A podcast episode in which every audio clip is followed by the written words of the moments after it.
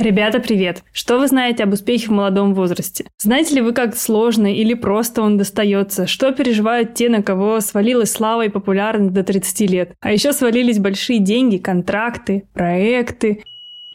Это Аня, я хочу вам рассказать про нашу открытую запись подкаста совместно с рейтингом Forbes 30 до 30 в Москве. Она пройдет 15 февраля в ресторане Дом культур. Тематика мероприятия – обратная сторона успеха. Мы поговорим про то, что сопутствует успеху, как каждый для себя определяет, что такое успех, почему это понятие становится моложе и моложе с каждым годом, и как его переживают молодые номинанты списка Forbes.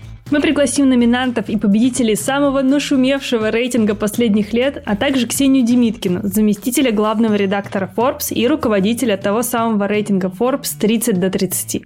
Это открытая запись, вход на нее будет бесплатный, а чтобы попасть в список гостей, достаточно просто зарегистрироваться по ссылке в описании к этому выпуску. Регистрация бесплатная, мы всех вас очень ждем, а в конце вы, как всегда, по традиции сможете задать вопросы нашим гостям. До встречи на открытой записи.